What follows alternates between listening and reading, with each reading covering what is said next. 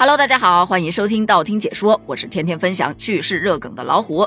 最近这段时间呢，网上关于专家的话题特别的火，特别是专家们针对年轻人提出的各种各样的建议，引起了非常非常多年轻人的反感，纷纷建议专家不要再建议了。可能是大众呼吁的声音，专家听到了，所以最近专家换了一个建议对象，开始来照顾中老年人的需求了。比方说，最近就有一则专家谈。房贷年龄期限可延长到八十岁，这个新闻登上热搜了。既然有这个建议，那肯定是有理论支持的嘛。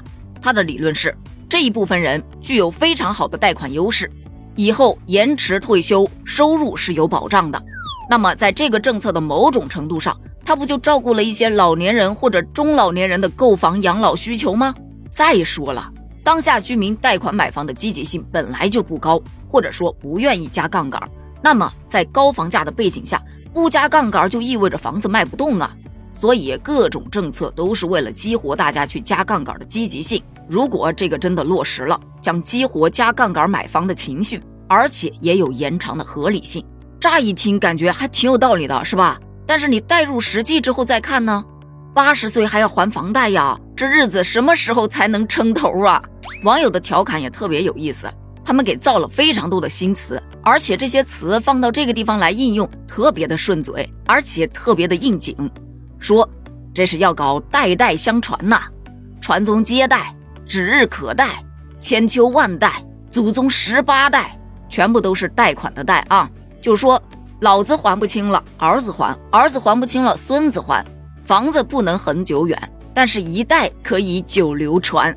为此，很多小伙伴为八零九零后抱不平，就说啊，这一代人真的太惨了。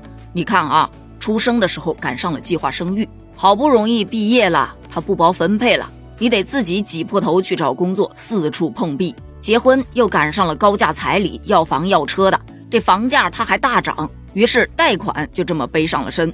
生娃又赶上了开放二胎，因为自己也是独生子女，哎呀，知道一个人成长起来有多苦，所以呢，也确实有一部分人选择去生个二胎。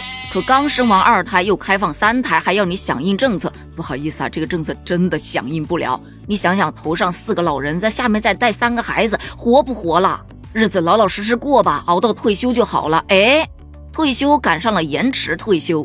因为我以前是做老师的嘛，我有个老师的朋友，他发了一个朋友圈，特别逗，就说等到我六十岁的时候，我已经连续早起三十五年，准备去学校上课了。上课前吃下原来三倍量的降压药，元气满满的嘞。上完一天的八节课，我摸了摸心率一百五的心脏，澎湃的嘞。趁着状态佳，抽空批改一下两百多份作业，顺便写下下一周的三十六节课的教案，充实的嘞。可惜呀。今天我又告别了我的一根头发，拜拜的嘞！当时看的我差点没笑死，你知道吗？真的画面感满满。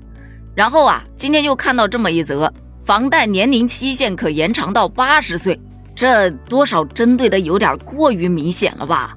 这是逮着一批人往死里薅啊！